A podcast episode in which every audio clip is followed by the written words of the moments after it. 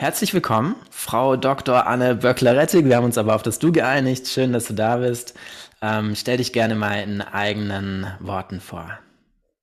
Hi Philipp, hi Tonka, danke schön für die Einladung. Ich bin Anne Böckler-Rettig, ich bin Psychologin und arbeite als Professorin an der Universität Würzburg. Die Professur ist für Forschungsmethoden, das ist jetzt äh, nicht so spannend, aber auch für soziale Kognition. Das heißt, ich äh, interessiere mich dafür letztendlich, welche ganz einfachen Prozesse oder auch Eigenschaften oder Fähigkeiten dazu beitragen, dass wir miteinander kommunizieren können, kooperieren können, also wenn wir miteinander zu tun haben. Super. Und ähm, in dieses äh, Thema spielt äh, in, deinem, in deinem Forschungsbereich auch die Meditation mit rein. Und darüber würden wir gerne mit dir heute sprechen. Ähm, wie kann Meditation uns helfen, äh, prosoziales Verhalten zu trainieren? Ja, du fängst gleich mit ganz großen Fragen an. Ähm, tatsächlich, die Forschung zur Meditation ist ja jetzt auch schon, geht ja jetzt auch schon einige Jahre und Jahrzehnte. Also es interessiert sich, man interessiert sich zunehmend dafür, so wie können eigentlich so meditative Praktiken, also uns zum Beispiel ruhiger machen, uns gelassener machen, aber eben auch uns im Umgang miteinander besser machen. Also das gibt zum einen Forschung dazu, macht uns Meditation möglicherweise empathischer oder führt die zu mehr Mitgefühl. Also ein relativ großes Feld, glaube ich, innerhalb dieser äh, der Forschung ist so, geht es so um Compassion, wird es im Englischen genannt, also Mitgefühl oder so Wohlwollen. Und natürlich auch die Frage, führt Mindfulness oder generell führen diese Geistesübungen irgendwie auch dazu, dass wir uns prosozialer verhalten, dass wir hilfsbereiter werden oder großzügiger, dass wir mehr teilen, dass wir sozusagen uns auch bemühen, das Leid in der Welt zu lindern, was ja für den Buddhismus eigentlich eine relativ zentrale Rolle spielt auch. Genau. Und ähm, in diese Forschung bin ich auch eingestiegen, relativ zufällig tatsächlich. Also ich habe mich mit den Fragen, so wie funktioniert prosoziales Verhalten, ähm, bereits beschäftigt. Wie kooperieren wir? Wie koordinieren wir auch unser Verhalten? Und bin dann auch relativ zufällig in einer Gruppe gelandet in Leipzig. Das ist die Gruppe gewesen von der Tanja Singer, die das Resource-Projekt angeleitet hat, also die sich ganz zentral damit beschäftigt hat, welche verschiedenen Arten von Meditation haben denn eigentlich welche Effekte? Also ein bisschen das Besondere dieser Studie ist eben nicht, dass wir mal schauen, wir haben so ein tolles Projekt oder ein tolles äh, Programm erstellt, äh, Mindfulness vermischt mit allen möglichen Sachen und schauen jetzt einfach mal, was dieses intensive Programm für Folgen hat, sondern hier war das Ziel wirklich mal zu schauen, was gibt es denn so verschiedene Komponenten, die diese klassischen Trainingsprogramme eigentlich haben und haben diese unterschiedlichen Komponenten vielleicht unterschiedliche Effekte. Und das war für mich wiederum sehr interessant, weil ich denke, auf der anderen Seite, so wenn wir über Kommunikation, Kooperation sprechen, dann haben wir natürlich oft im Kopf, das ist so eine Sache, eine soziale Kompetenz, soziale Fähigkeiten. Das ist ein dickes Ding und manche können es halt und manche können es nicht. Und so ist es aber auch nicht. Also es gibt ganz verschiedene Facetten, die so soziales Verstehen oder soziales Verhalten eigentlich haben. Also da gibt es Empathie, da gibt es auf der anderen Seite sowas wie Perspektivübernahme. Also nicht nur sich einfühlen zu können, sondern auch sich eindenken zu können und so weiter. Und das ist natürlich dann sehr spannend zu schauen, ob verschiedene Arten von Meditation sich da auch verschieden auswirken. Und so bin ich dann dazu gekommen, selber zu untersuchen, ob verschiedene Arten von Meditation sich auf prosoziales Verhalten auch auswirken können. Ja. Welche ähm, Meditationsmethoden wurden denn da genau unter, also wir haben uns zwar schon mit der Studie beschäftigt, aber vielleicht für die, die zuhören, ähm, bei dem Resource-Projekt, ähm, welche Meditationsformen wurden dort angeschaut? Mhm.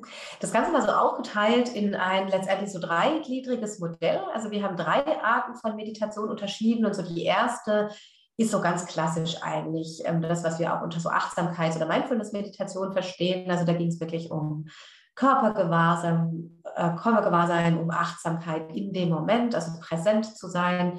So eine zentrale Übung war beispielsweise so eine Atemmeditation. Also wirklich fokussierte Aufmerksamkeit. Dann ein zweites Modul war sehr fokussiert auf Emotionen, auf Affekt. Also hier ging es zum Beispiel darum, wie können wir Dankbarkeit, positive Emotionen, auch sowas wie Mitgefühl äh, kultivieren. Wie können wir aber auch mit schwierigen Emotionen lernen, umzugehen. Und der dritte Teil, das dritte Modul, war fokussiert auf so ganz kognitive Aspekte, kann man sagen. Also da ging es im Grunde darum, so die eigenen Gedankenprozesse besser zu verstehen, einordnen zu können. Und der Hintergrund ist hier so der, der Ansatz, sich mit den eigenen Gedankenprozessen nicht so stark zu identifizieren. Also so einen Schritt zurückzugehen und auf die eigenen Gedanken zu schauen. Geht aber auch sehr viel darum, zur Perspektive zu übernehmen. Also was für typische Gedankenmuster habe ich in bestimmten Situationen, was dann natürlich auch helfen soll, die Perspektive anderer Menschen besser zu verstehen. Also diese drei Teile hatte es, so eine ganz achtsamkeitsbasierte, eine emotionale und eine sehr kognitive Komponente. Und was hat es damit zu tun? Also warum genau diese, diese drei Meditationen? Weil ich habe mir auch gedacht, okay, was hat äh, dann irgendwie meine eigenen Emotionen wahrzunehmen mit den, einem prosoziales Verhalten oder was hat dann Körpergewahrsein mit prosoziales mhm. Verhalten? ist eine super spannende Frage, die ich mich genauso, die ich mir genauso auch gestellt habe. Also ich bin da auch tatsächlich zu diesem Projekt gekommen, als eigentlich diese drei Komponenten schon relativ feststanden. Und ähm, ich denke so ein, ich fange mal mit dem naheliegendsten an, also die Forschung zu Empathie, Mitgefühl hat ähm, schon sehr früh angefangen, so darauf abzuzielen, naja, wenn wir andere, wenn wir den, das Leid anderer spüren, dann sind wir wahrscheinlich motiviert zu helfen. Beziehungsweise eine ganz äh, starke Forschungszweig war da diese, diese Unterscheidung zwischen Empathie, also dem, der Gefühlsansteckung sozusagen, dem Gefühl, das Gefühl empfinden, das jemand anders empfindet. Also wenn du weinst, dann werde ich auch traurig, weil ich das einfach spiegle, weil ich das an meinem Körper so spüre, was du spürst. Und davon abgegrenzt nochmal Mitgefühl, also dieses Wohlwollen, dieses positive Gefühl ähm, des Wohlwollens dir gegenüber und, dir, und das Bedürfnis, dir zu helfen.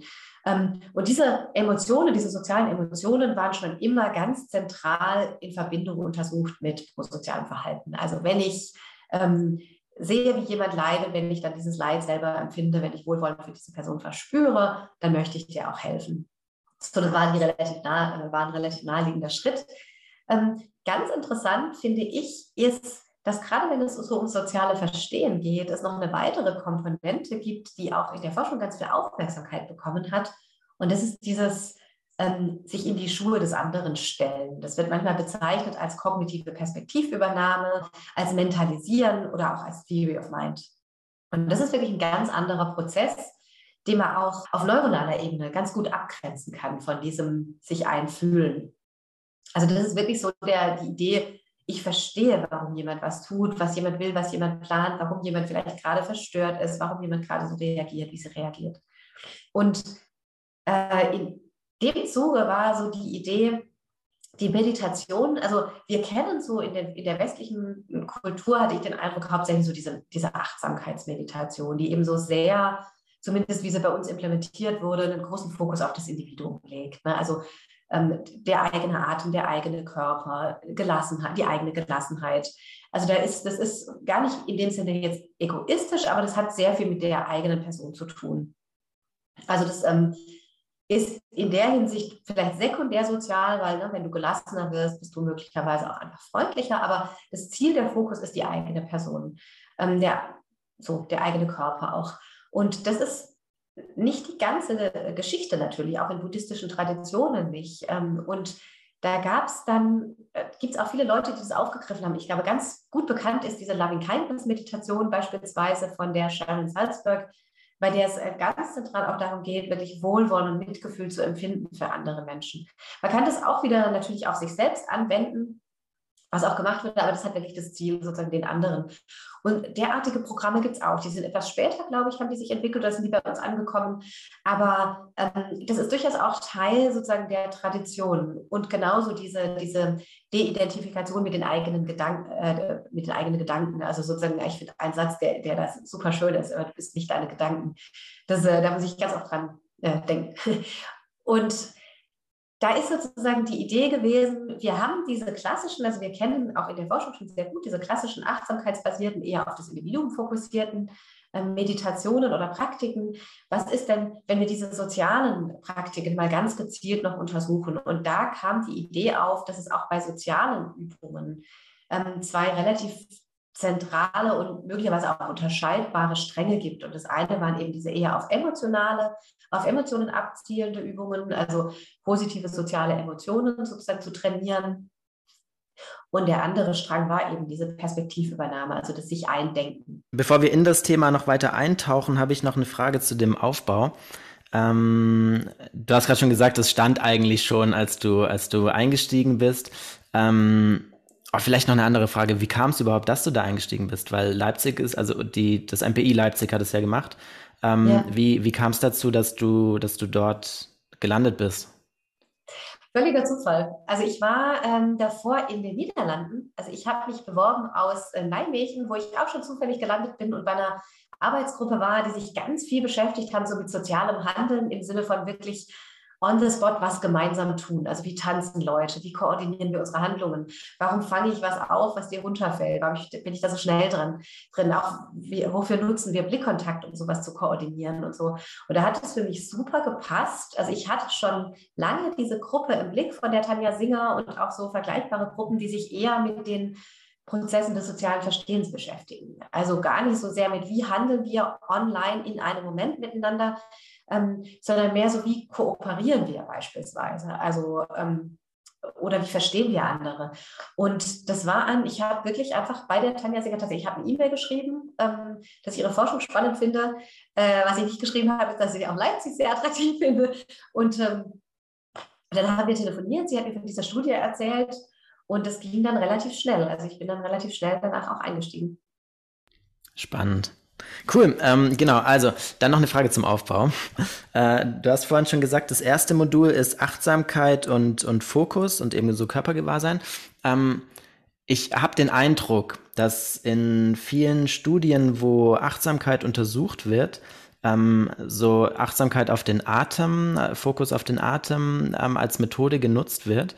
Und du hast schon erwähnt, dass es ja seinen Ursprung so in buddhistischen Traditionen hat. Und dort wird eigentlich unterschieden zwischen einem, also zwischen Fokus und ähm, Achtsamkeit, Vipassana, also so praktisch dann diese beobachtende Komponente. Also das erste wäre praktisch dieses weniger abgelenkt sein, fokussiert sein und dann mit diesem unabgelenkten Geist, Aufmerksamkeit Dinge zu beobachten, wertfrei zu beobachten und das wäre dann praktisch ja diese Achtsamkeitskomponente. Ähm, wird das dort unterschieden? Weil ich habe manchmal das Gefühl, das wird so in den Topf geworfen. Das ist ein super Punkt. Ich glaube, diese Unterscheidung, die ist mir auch relativ gängig, auch von der wissenschaftlichen Seite. Also gerade bei den Untersuchungen, ähm, also die ich so in meiner Wahrnehmung sind die ersten, ähm, die erste Forschung zu den Effekten von Meditation, ähm, haben auch tatsächlich erstmal dazu, also hatten genau diesen Fokus. Entweder ist es eben dieser fokussierte Aufmerksamkeit auf den Körper, auf den Atem beispielsweise oder auch auf einen bestimmten Geschmack, auf, auf eine bestimmte Information oder eben diese Offenheit, ne, dieses, dieses Aufmachen sozusagen, dieses urteilsfreie Beobachten und Sein lassen. Und es wird auch tatsächlich, ähm, seit es etwas Forschung dazu gibt, wird es oft auch theoretisch unterschieden, diese beiden Zweige.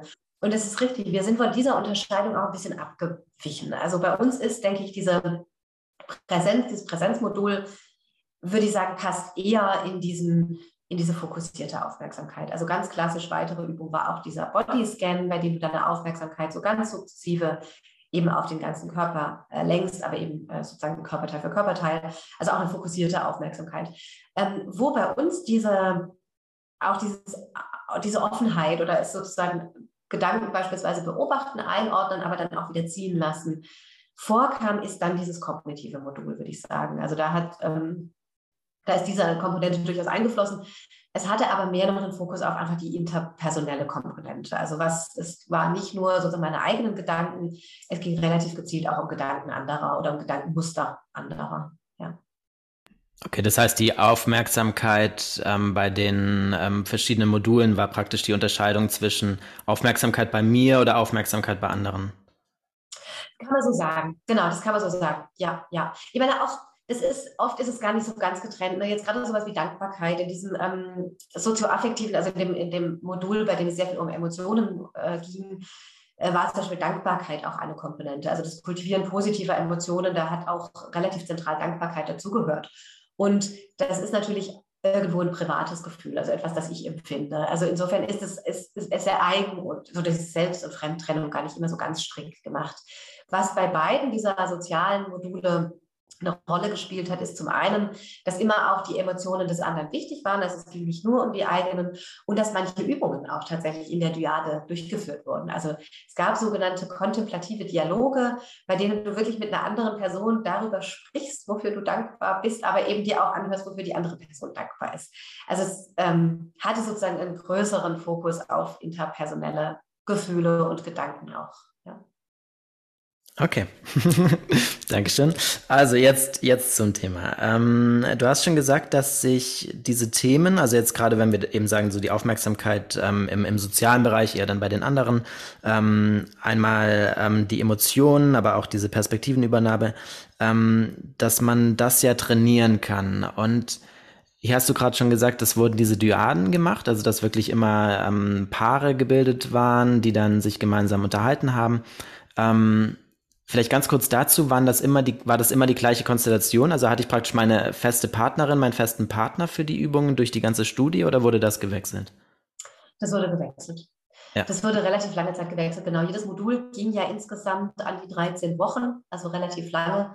Und ähm, nachdem diese Übungen dann eingeführt wurden und die, die, Leute also Zeit hatten, auch die ein bisschen zu üben und, und ähm, festzustellen, wie das geht, auch gemeinsam mit den Lehrerinnen und Lehrern, haben die das dann tatsächlich über eine Plattform gemacht und wurden also wurden wechselhaft zugeteilt. Mhm.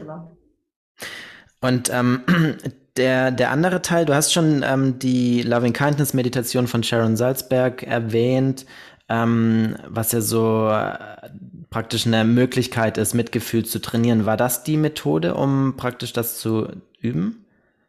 Genau, wir hatten auch eine Loving Kindness Meditation, war ein ganz zentraler Bestandteil. Also das ist eine der Dinge, die die ähm, äh, Teilnehmenden relativ regelmäßig gemacht haben. Genau. Ja. Wie, wie genau ähm, wurde die durchgeführt? Also so war das auch dieses Stell dir jemand vor und, und dieses May you be happy? Genau, genau. Also wir haben auch diese Mantras genutzt oder den Personen angeboten, diese Mantras zu nutzen. Und äh, genau, also das Vorgehen war auch äh, anzufangen mit einem Wesen, das einem sehr, sehr nahe liegt, also bei dem es einem sehr leicht fällt, dieses, dieses positive, warme Mitgefühl zu empfinden und das dann so sukzessive auch auf Personen zu übertragen, die man nicht so gut kennt, bei denen es einem vielleicht ein bisschen schwerer fällt. Ich glaube, die haben auch auf jeden Fall Self-Compassion, Self-Compassion war, glaube ich, auch dabei. Also es wurde auch mal auf sich selbst angewandt, diese, dieses positive Gefühl. Ja. Welche, welche Sätze wurden da genommen und war das Deutsch oder war das Englisch? Das war Deutsch. Ja, mögest du, oh, das ist da lange her, äh, ich glaube auch, mögest du glücklich sein, mögest du in Frieden leben, äh, diese. Also die ganz klassischen Sätze. Sätze, dann im ja, Deutschen. Ja, und ja. die, ähm, der Aufbau war dann eben, wie du gerade beschrieben hast, die, die nahestehende Gruppe, dann die genau, neutrale genau. Gruppe, dann die schwierige mhm. Gruppe. Mhm. Das wurde auch mal in den schwierigen Bereich gegangen. Ja, ja. ja. Dann habe ich noch eine Frage und zwar, ähm, weil wir ähm, mit den Lehrerinnen und Lehrern ähm, bei uns so im, im, im Lehrerinnenpool ähm, immer wieder darüber sprechen. An welche Stelle habt ihr die Self-Compassion ähm, gesetzt? Weil manche setzen das ja ganz am Anfang, weil sie sagen, ich kann das erst praktisch teilen oder jemandem entgegenbringen, wenn ich es für mich habe. Und andere sagen, für viele fällt das, also vielen fällt das sehr schwer. Man macht es eher ans Ende, manche machen es in die Mitte. Wie, wie war das da? Das ist echt eine gute Frage, Mensch. Wie war das da? Also, ich, ich, es ist jetzt nicht hundertprozentig garantiert. Ich glaube, das war so in die Mitte gesetzt. Ich, ich erinnere mich auch noch, dass es durchaus, also ich finde, es war, und das, ich glaube, die Wahrnehmung teile ich mit ganz vielen, die an dieser Studie beteiligt waren. Ich glaube, dieses Affektmodul war sozusagen das schwierigste Modul auf eine Art, weil es da einfach am meisten ähm, das hat so sehr viel Sprengstoff auf eine Art. Ne? Also das ist sehr emotional auch diese, also sowohl der Umgang mit schwierigen Gefühlen ist emotional, aber auch diese, dieses positive Gefühl mal nicht für ein Baby oder für ein Haustier oder so zu empfinden, sondern für andere Personen oder für sich selbst ist natürlich schon sehr, das bringt viel mit sich und das, also wir haben immer wieder gemerkt, dass es Personen gab, denen das schwer gefallen ist, also weil das oft auch ein bisschen so die Gefahr hat, dass, es, dass man das gleich so abtut. Also okay, das ist so touchy-feely, das ist mir nichts. Das ist aber auch ganz viel so, puh, also dass es schon auch ähm, in Tränen enden kann so. Also das, ähm, ich, ich, erinnere mich auch noch, dass wir da sehr viel rumgedacht haben, wie wir das gut begleiten können, weil wir einfach auch nicht die Ressourcen hatten, sozusagen, ähm, also es waren keine Therapeuten, Therapeutinnen beteiligt. Und es konnten, also es war gar nicht, die Ressourcen waren nicht da, um da wirklich in der Tiefe Dinge aufzuarbeiten mit den Teilnehmenden. Insofern war das auf jeden Fall auch so ein Prozess, das so zu gestalten, dass das äh, selbstbestimmt, dass die Schritte auch selbstbestimmt gegangen werden können. Also wen man sozusagen da auswählt als Ziel der Mantras, wurde den Personen auch im Endeffekt immer selber überlassen. Ähm, und da war genau diese Frage nach der Self-Compassion. Ich weiß, dass wir die diskutiert haben und soweit ich mich erinnere, war das in der Mitte. Bei der Studie, also wir haben jetzt ein bisschen über den Aufbau gesprochen, was aber natürlich super interessant ist, ist, was kam denn überhaupt dabei raus? Also so, ähm, genau, wozu, wozu kann das so führen? Wie kann das einen unterstützen? Ähm, was waren so die Ergebnisse?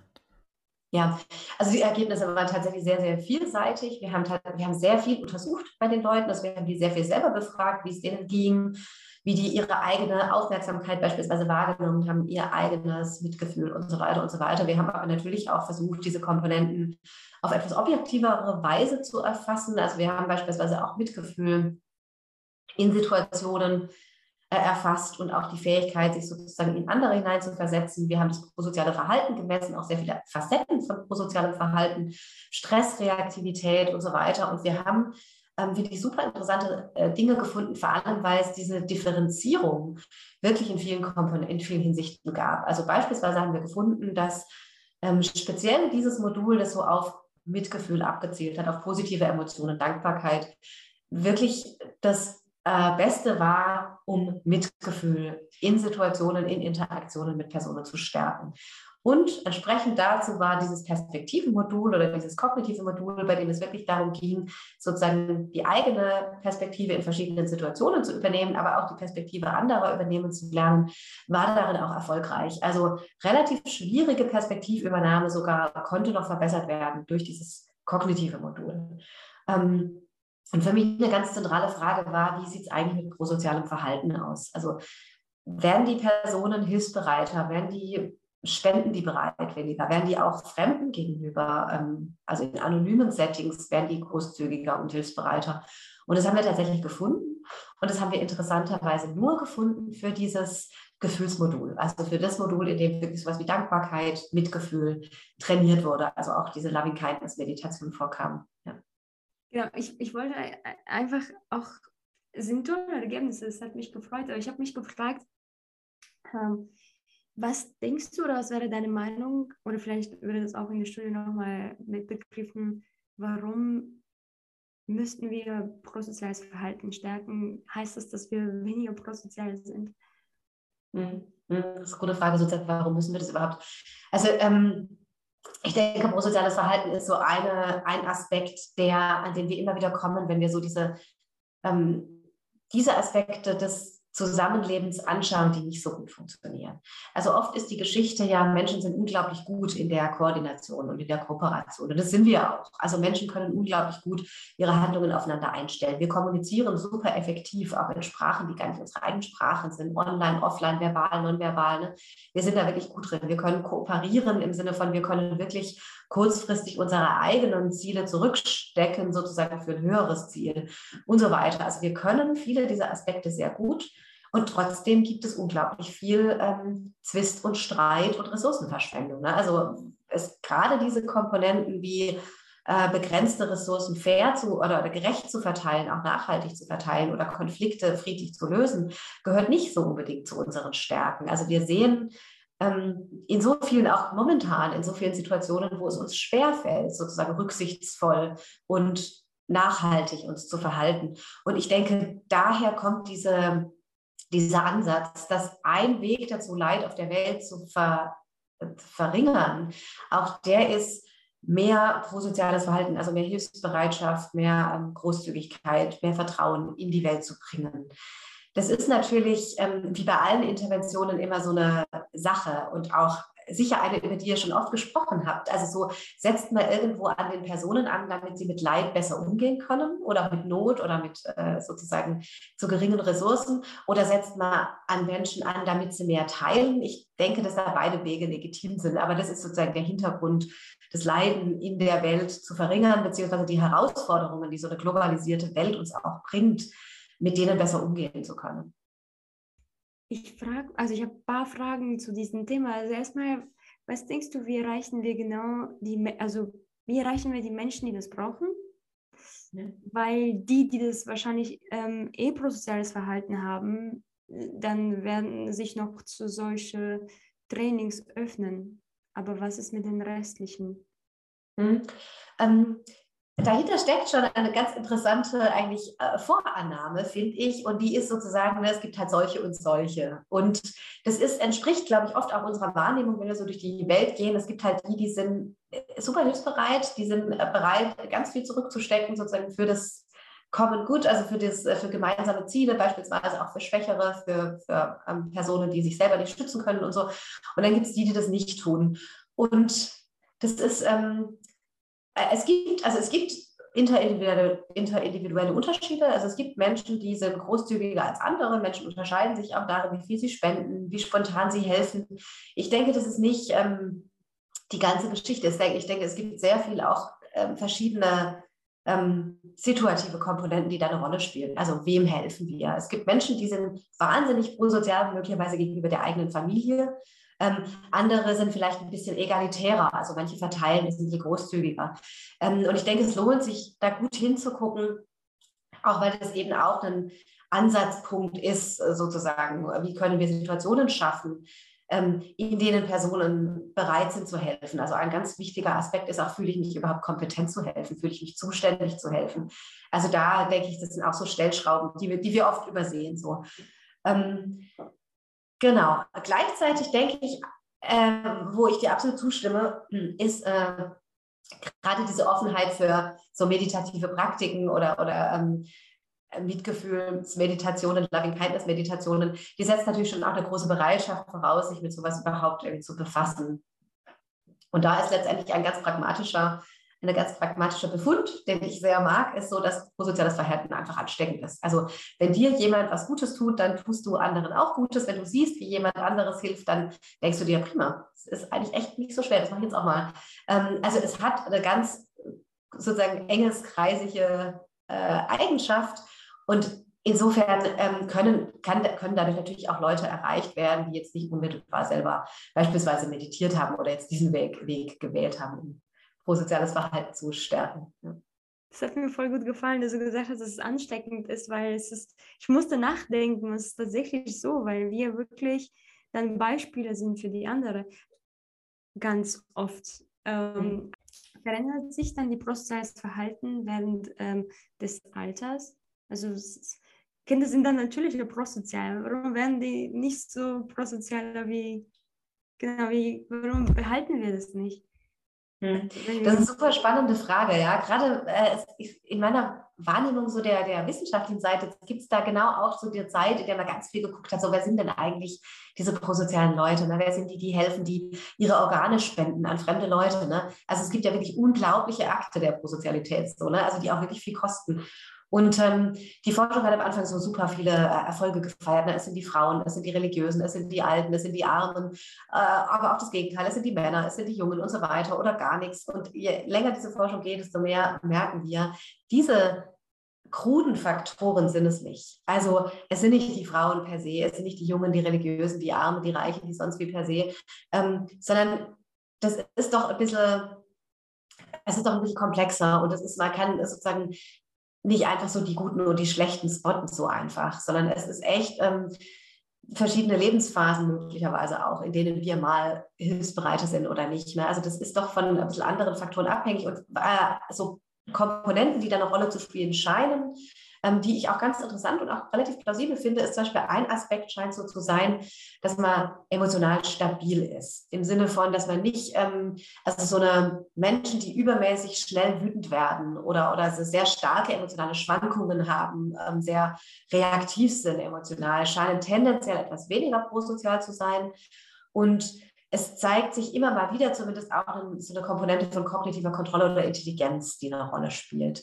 Und da vor allem, oder die Idee ist, dass man, um sozusagen spontan prosozial zu sein, großzügig zu sein, hilfsbereit zu sein, kooperativ zu sein, einfach ein Stück weit auch mal die eigenen Bedürfnisse unterdrücken muss oder auch so eine, so eine Fähigkeit haben muss, das Langfristige zu sehen. Also kurzfristig kostet mich das was, langfristig hilft es aber allen.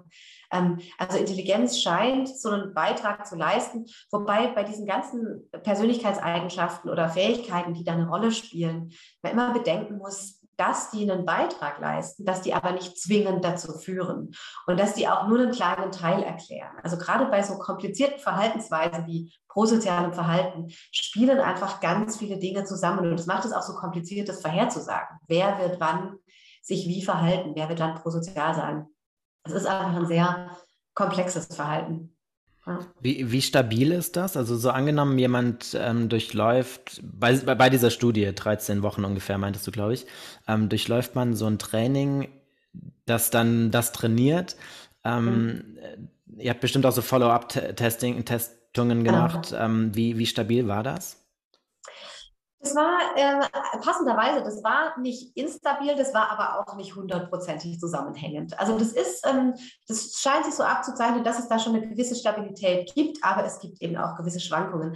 Aber Tonka, du hast noch so was Spannendes gesagt und ich bin nicht drauf eingegangen mit den Kindern. Das muss ich jetzt kurz noch sagen, weil es bei Kindern so coole Befunde gibt und die auch wieder so nett sind auf eine Art und aber auch unsere, die menschliche Reaktion darauf ist so nett, weil Kinder man hat so gefunden, Kinder schon im ersten Lebensjahr, die mit, wenn man denen so kurze Episoden vorspielt mit Puppen, ne, mit so Handpuppen. So eine Handpuppe ist voll fies und ärgert eine andere und eine Handpuppe ist voll nett und hilft einer anderen. Ne? Und die Kids sind sieben Monate alt und die suchen sich klar die Puppe aus, die halt lieb war.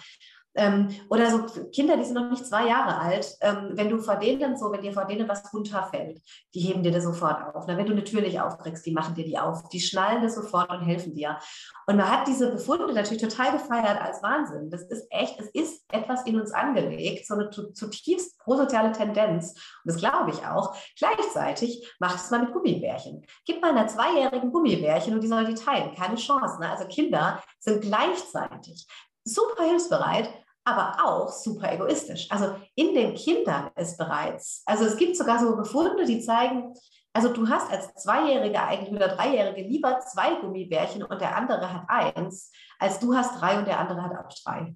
Also diese relativen Vorteile, ne, das ja, können wir noch nachvollziehen. Und ich denke, das zeigt halt super schön, dass die Kinder keine, die sind nicht andere Wesen als wir, die sind genau wie wir. Ne? Die haben beides in sich angelegt. Die sind wirklich in der Lage, und es ist auch angeboren. Also Menschen haben eine angeborene Tendenz und Fähigkeit, großzügig prosozial hilfsbereit zu sein. Gleichzeitig, und es ist eigentlich kein Widerspruch, gleichzeitig haben wir natürlich auch eine ganz stark ausgeprägte Tendenz, nach uns selbst zu gucken, nach uns und den unseren. Also auch das ist in uns angelegt. Und manchmal kommt es halt einfach zu, äh, manchmal führt es zu Spannungen, manchmal geht sich das aber auch ganz wunderbar aus eben. Ja. Und entsprechend äh, sollte man idealerweise, wenn man an prosozialem Verhalten interessiert ist, äh, das Ganze ja irgendwie üben und trainieren und vielleicht irgendwie in die, in die Routine mitnehmen, wie Zähne putzen und duschen mhm. und mal einen Apfel essen, sich bewegen und so. Ähm, wie, wie könnte das aussehen, dass wir das wirklich in der Routine drin haben und das Aber üben? Darf ich noch zu den anderen Fragen anschneiden? Das, äh, das was Anna erzählt hat mit den Kindern, fand ich spannend. Ich hatte noch, noch, noch eine Frage also dazu. Dann schieben wir die dazwischen. Okay, erst, erst das. Ah, also, was ich noch denken gedacht habe, ähm, das finde ich, find, ich super spannend, was du erzählt hast. Und dann gleichzeitig hast du aber davor gesagt, dass die Leute, die sehr leicht wütend sind und sich nicht kontrollieren können, zeigen weniger prosoziales Verhalten. Aber generell Kinder sind nicht solche, die sich kontrollieren können. Also die, die ähm, drücken ja ganz oft viele Emotionen aus, äh, wie zum Beispiel auch Ärger und Wut und Unzufriedenheit, aber gleichzeitig sind sie auch prosozial. Wie kann das sein, dass halt bei Menschen das verloren geht? Und mhm. Ich, also ich glaube gar nicht, dass es verloren geht. Also ich, ähm, es stimmt, also Kinder müssen so super viel noch lernen. Ne? Kinder sind zum Beispiel auch noch gar nicht so wahnsinnig gut in dieser Perspektivübernahme. Also gerade kleine Kinder können sich noch nicht wahnsinnig gut in andere eindenken. Das heißt, dieser Pfad zu prosozialem Verhalten, über das wirklich Verstehen, was jetzt gerade bei dem anderen los ist, der kann sozusagen von Kindern von zwei Jahren beispielsweise noch nicht in dem Sinne gegangen werden wie von Erwachsenen. Also es verändern sich da natürlich die Zugänge. Auf der anderen Seite sind Kinder beispielsweise auch für soziale Normen. Also die sind noch nicht so geschult in soziale Normen. Was gehört sich wann beispielsweise? Das ist sozusagen lernen die noch. Deshalb hat man diese Befunde an den Kindern auch wirklich dazu genutzt oder, oder so interpretiert, dass es wirklich eine Verhaltenstendenz gibt, die ein Stück weit auch einfach angeboren ist. Und es ist, wenn es also anderen zu helfen, also sozusagen was zu tun, was für die Gruppe gut ist, was für andere gut ist. Ähm, Kinder können das, also machen das auch. Aber wenn, wenn du dir mal die Situation anguckst, ist natürlich auch interessant, ne? wenn Kinder irgendwas im Überfluss haben, dann ist es Zeit und Energie. Und helfen ist eben was, das kostet Zeit und Energie. Das machen Kinder super gerne. Erwachsene beispielsweise, wir haben häufig mehr Geld als Zeit. Ne? Also wir wählen oft ganz andere Wege, wenn es um prosoziales Verhalten geht. Also sehe ich auch bei mir selber. Ich bewundere das voll und ich denke immer, boah, eigentlich ist es so viel toller, in der Super Suppenküche zu arbeiten, als zu spenden. Aber das ist eben die Ressource, die ich gerade leichter abgeben kann, ist halt Geld. Und ne, so, also so sucht sich da auch jeder seinen Weg. Und das stimmt, also Kinder müssen gerade so etwas wie Emotionsregulation noch lernen. Und das ist wieder dieser Stabilitätseffekt auch. Also möglicherweise würde man das bei Kindern schon finden, dass manche Kinder können ein bisschen früher vielleicht teilen als andere. Und das sind möglicherweise auch die Kinder, die so ihre eigenen Emotionen ein bisschen besser schon im Griff haben, die sich besser runterregulieren können, die weniger impulsiv handeln vielleicht auch. Mhm. Ich habe keine Fragen jetzt. Danke, Diane, äh, dazu. Ich glaube, jetzt das mit der Routine.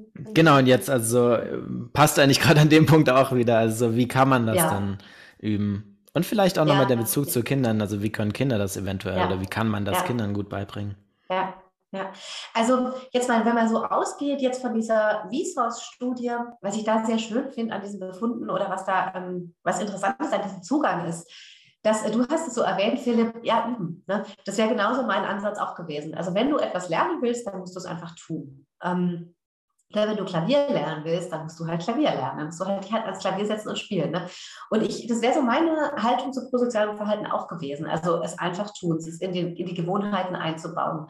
Also jeden Tag, ähm, ich kenne das als Adventskalender. Das, äh, äh ich habe das irgendwo mal gelesen und das dann auch ausprobiert, dass man so als Adventskalender für sich selber jeden Tag ähm, was Gutes tun soll, aber anderen. Ne? Also jeden Tag irgendwas Kleines, was, was du sonst nicht getan hättest zu, äh, zu tun. Es kann was Kleines sein, kann was Großes sein und dadurch einfach so eine Routine zu schaffen.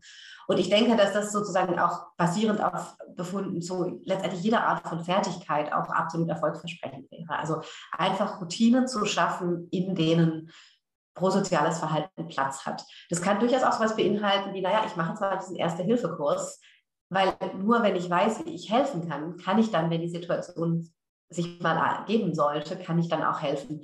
So eine, also Routinen zu schaffen. Was ich sehr interessant finde jetzt an der Resource-Studie, die hat ja ein bisschen einen anderen Zugang gewählt. Also die ist gar nicht gegangen über, trainiere dir dieses Verhalten an, sondern letztendlich ändere deine zugrunde liegende Haltung. Also das, diese, dieses Affektmodul, also dieses Modul, in dem es darum ging, so Mitgefühl zu kultivieren beispielsweise, hat er genau da angesetzt, sozusagen die emotionale Haltung, das, das Gefühl zu anderen Personen zu verändern.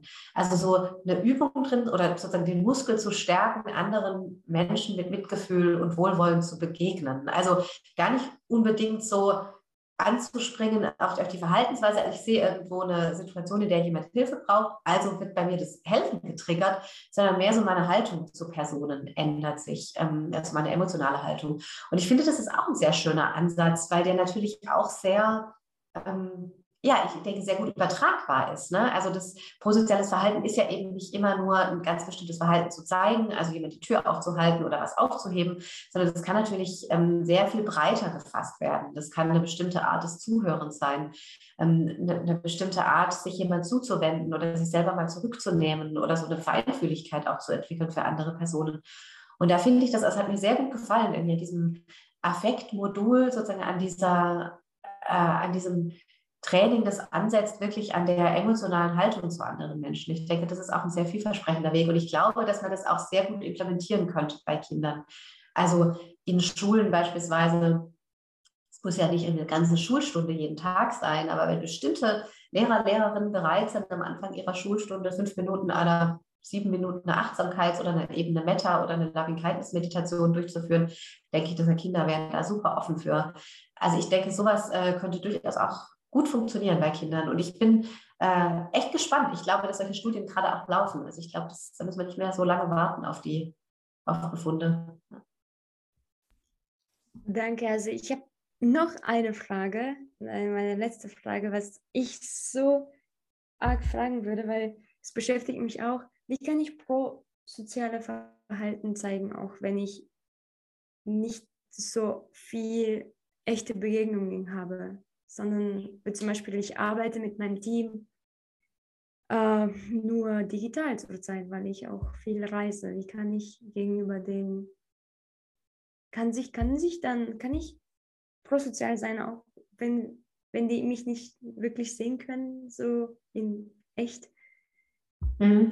Auf jeden Fall, auf jeden Fall. Also letztendlich ist die, erstmal ist prosoziales Verhalten ja super breit. Ne? Also das ist, wenn du Ressourcen, das kann Zeit sein, das kann Energie sein, das kann alles Mögliche sein, was dir zur Verfügung steht und was jemand anderer, anderer brauchen könnte.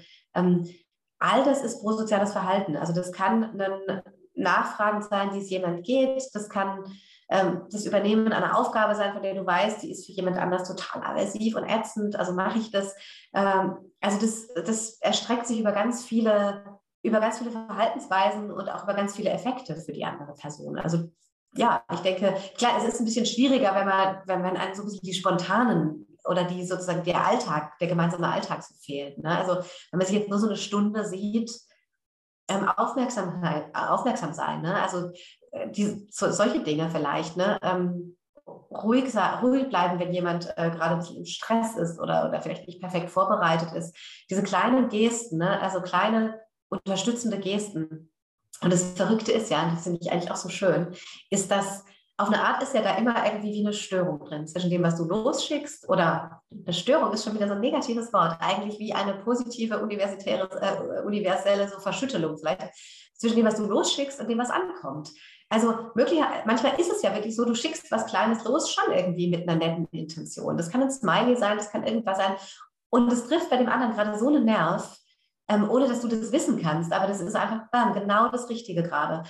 Äh, und deshalb denke ich auch so immer mal wieder, was Positives losschicken, das hat möglicherweise, hast du jemanden schon mal so einen schönen Tag bereitet, ohne das zu wissen, durch so eine kleine Geste.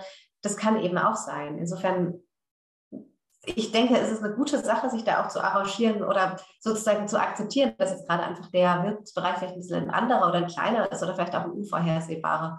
Aber ich denke, dass die, die Effekte trotzdem ankommen. Und gerade, es geht ja den anderen Leuten auch so, ne? die sind ja auch isolierter und ähm, freuen sich entsprechend vielleicht extra viel über so eine kleine Geste. Super, danke. Richtig. Also, ähm, das war auch ein ähnlicher, also einen ähnlichen Gedanken hatte ich auch, wie man also die sozialen Medien praktisch nutzen kann, um tatsächlich sozial zu sein. Und wie du gerade schon beschrieben hast, geht es da ja schon auch einfach in der Art und Weise, wie man kommuniziert und so weiter. Oder Aufmerksamkeit ähm, schenkt schon die Möglichkeiten. Ähm, ist gerade aber ein perfekter Übergang zu dem anderen Thema, das ich auch noch äh, mit dir besprechen wollte, und zwar Blickkontakt. Ein, ein Thema, mit dem du dich beschäftigst, ähm, mit dem, oder das du beforst ähm, und das gerade bei Zoom schwierig ist, weil entweder schaue ich dir in die Augen, mhm. aber dann schaue ich praktisch mhm. nicht in die Kamera und dann schaue ich dir praktisch mhm. nicht in die Augen aus mhm. deiner Wahrnehmung, mhm. oder ich schaue in die Kamera, aber dann sehe ich dich nicht. Ja. Ähm, Genau, also es, es ja. ist eine, eine, eine schwierige Sache aktuell, aber generell, ähm, vielleicht kannst du ein bisschen was zur Rolle von Blickkontakt sagen. Ja, das ist äh, super spannend. Also Blickkontakt ist, ich finde, auch ein wahnsinniges Mittel. Ne? Also es ist so ein kleines, subtiles Signal, das wir fast nicht äh, bemerken, also das wir nicht denken, wenn wir so an soziale Interaktionen denken und das aber wahnsinnig mächtig ist und das unglaublich viel kann. Also wir benutzen das, um unsere Handlungen zu koordinieren, um unsere Kommunikation irgendwie gut zu strukturieren. Also wenn wir jemand gegenüber sitzen, ne, dann läuft über Blickkontakt ganz viel. Also äh, also du vermittelst als zuhörende Person über Blickkontakt viel, aber auch als sprechende Person und so weiter. Also auch so das, dieses sich abwechseln mit dem Sprechen funktioniert ganz viel über Blicke.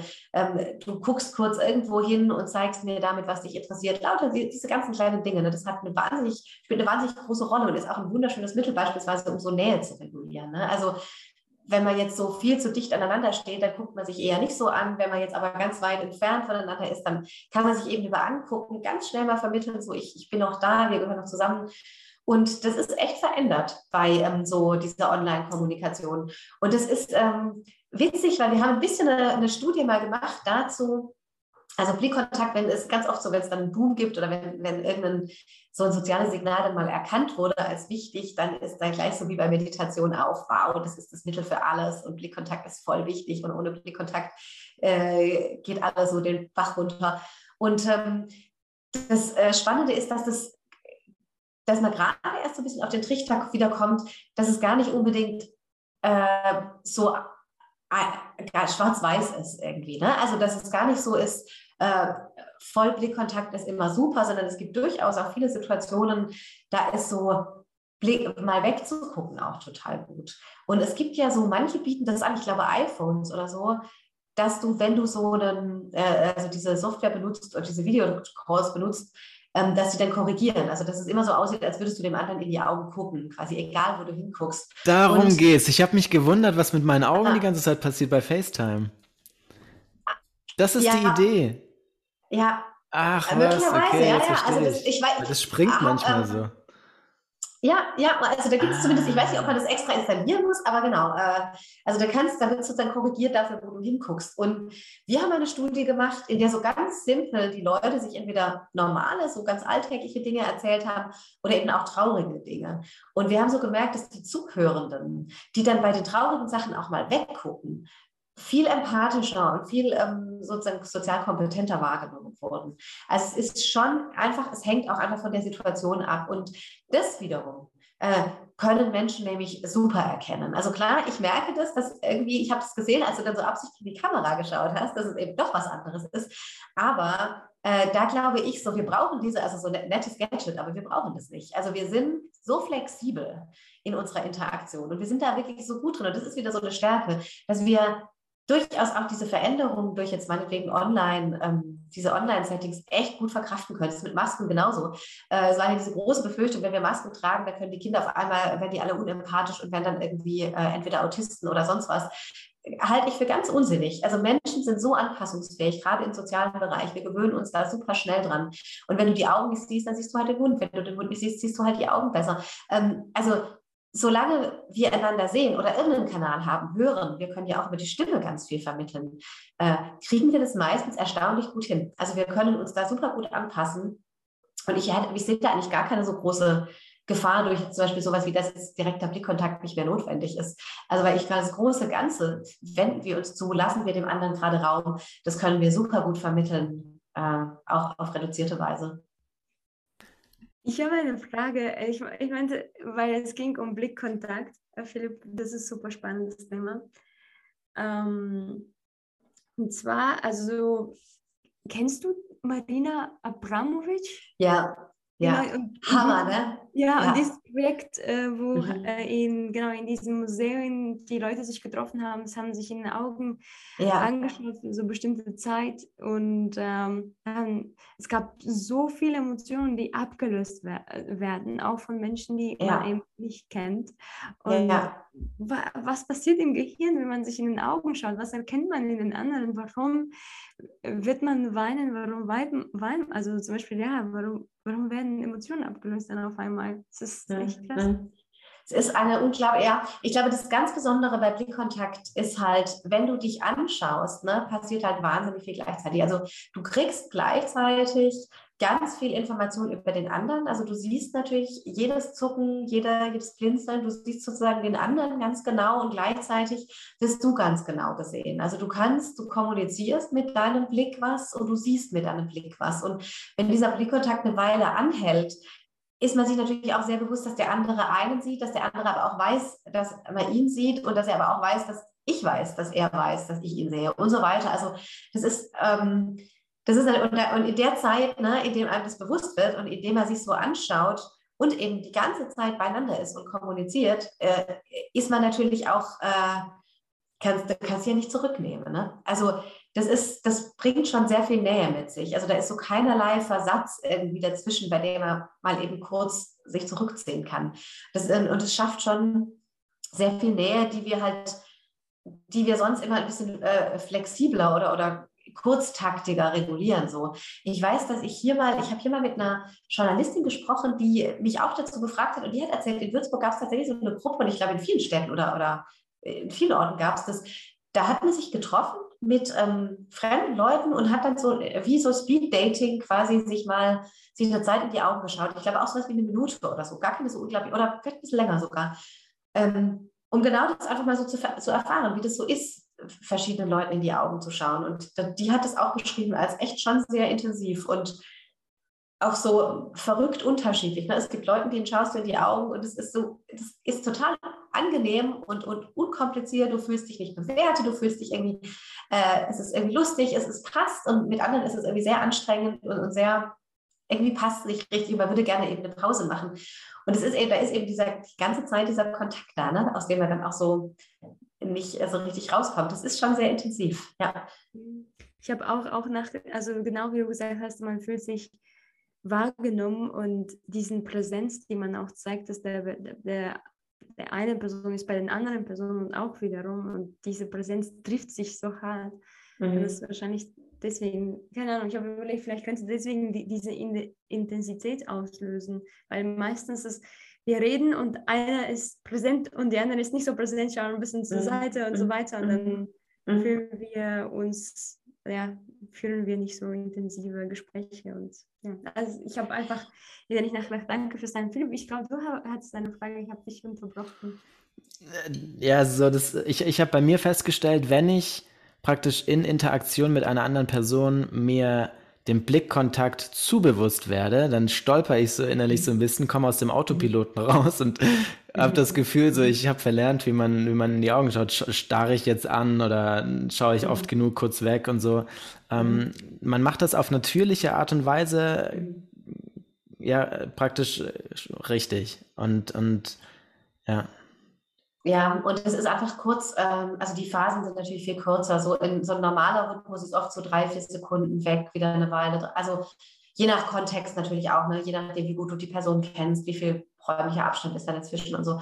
Aber genau, also das ist oft so eine ganz organische, fluide, sich ständig wechselnde Situation, bei der man auch ganz viel Emotionsregulation betreiben kann. Ne? Also das Gespräch wird inniger, du kannst ein bisschen wegschauen. Jemand erzählt dir was Belastendes, du schaust ein bisschen weg, ne? gibst dem anderen Raum. Du erzählst, berichtest selber ein bisschen was Trauriges, kannst ein bisschen wegschauen. Man schaut oft auch weg, wenn man sich als sprechende Person beispielsweise konzentrieren möchte auf das, was man als nächstes sagt. Also wenn man komplizierte Sätze bildet, immer kurz wegschauen. So, äh, ne, wenn man kurz checken möchte, hört der andere noch zu, schaust du kurz ran, äh, merkt das Gegenüber auch sofort. Also das, wir sind da einfach in so einem Fluss. Und wenn wir uns mal in Stille so speziell mal richtig in die Augen gucken und uns dessen richtig bewusst werden, ist es natürlich was total anderes. Ne? Also und da spürst du eben so voll dieses, alles an mir wird gesehen und ich sehe alles an dem anderen. Also ich interpretiere jede kleine Geste an dem anderen, der an mir aber auch und so. Also das ist schon, das ist eben eine sehr viel höhere Intensität, als wir das haben in einem normalen Gespräch. Du hast gerade mit der Blick, mit dem, wenn man nachdenkt, äh, erwähnt.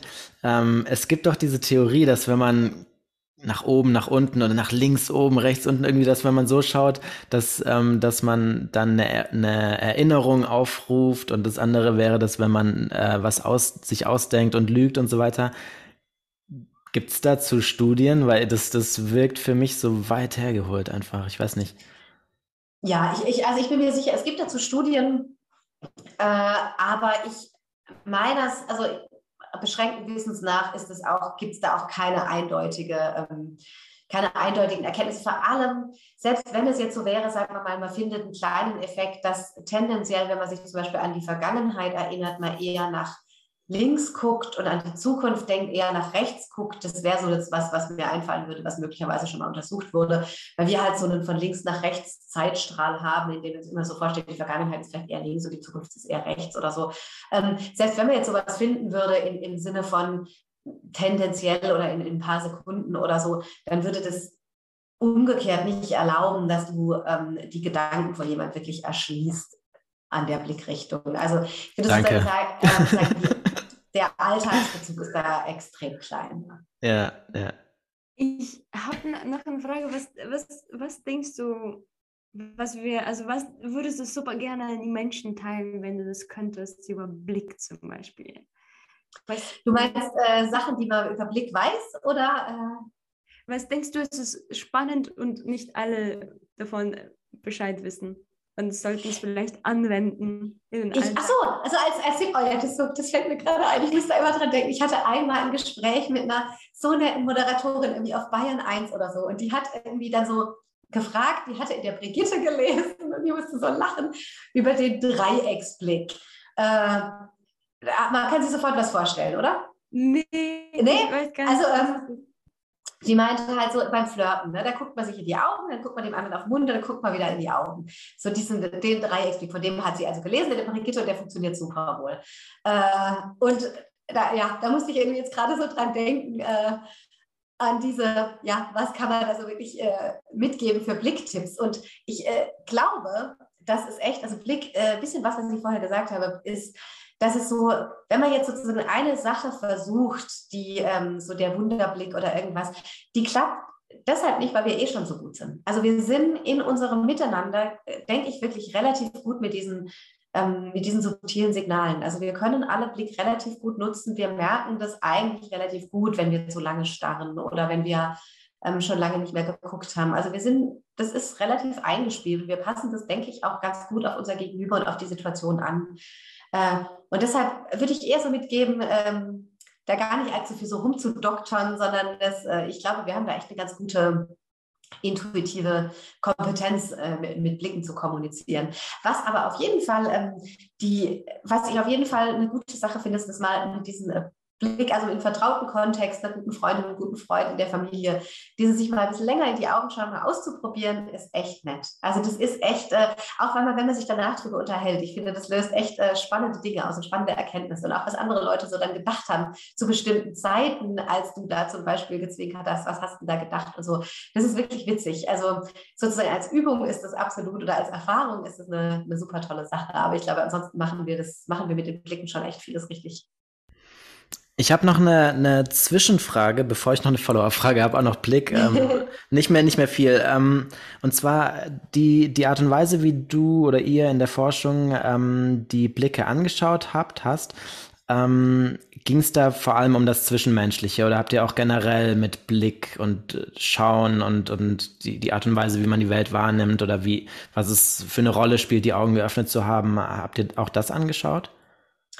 Äh, ich jetzt persönlich nicht so viel, nee. Also da ging es schon viel darum, wie sehen wir Blick von anderen oder wie nutzen wir unseren eigenen Blick zum Beispiel in so sozialen Situationen, wenn uns jemand was erzählt, was Persönliches. Also wo schauen wir dann wann hin und so.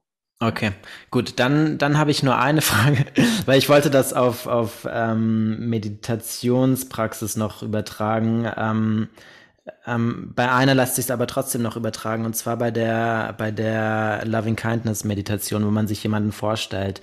Denkst du, es ist hilfreich für den, ähm, für die Wirkung der Übung, also wie intensiv sie wahrgenommen wird oder wie, wie, wie effektiv sie ist am Ende vielleicht, ähm, dass ich mir nicht nur die Person vorstelle, sondern mir auch vorstelle, dass ich ihr in die Augen schaue und sie mir zurück in die Augen schaut?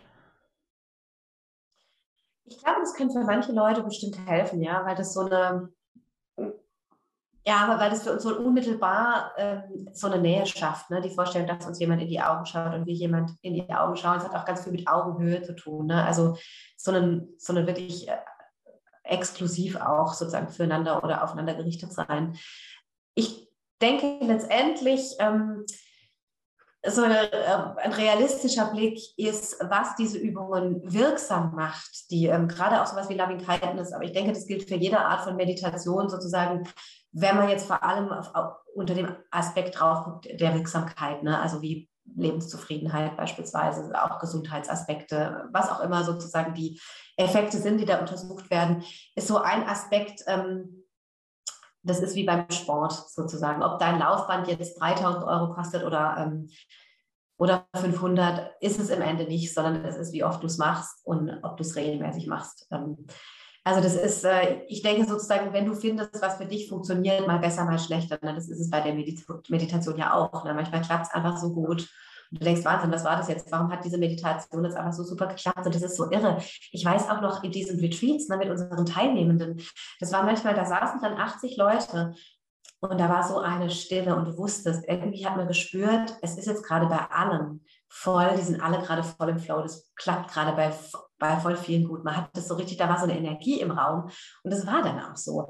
Und es ist so super schwer greifbar, woran lag das jetzt? Was war jetzt so richtig? War das die Stimme der anleitenden Person? War das ein bestimmtes, was war das? War das ein Geruch? War das die Luft? War das, was an einem Tag passiert ist? Das ist manchmal so schwer zu greifen, ne? warum das manchmal so unglaublich gut klappt und manchmal nicht. Ähm, und ich glaube, so an, an der Hinsicht absolut. Also ich auch als erste Instruktion sozusagen mit dieser Übung kann es bestimmt helfen, so genau dieses Bild nochmal Wobei ich denke, dass viele das tatsächlich sich schon so vorstellen. Also gerade wenn man sich ein Kind vorstellt, viele nehmen das eigene Kind beispielsweise, dann ist es genau das Bild, wie man sich gegenseitig anschaut oder die einen anlächeln oder so.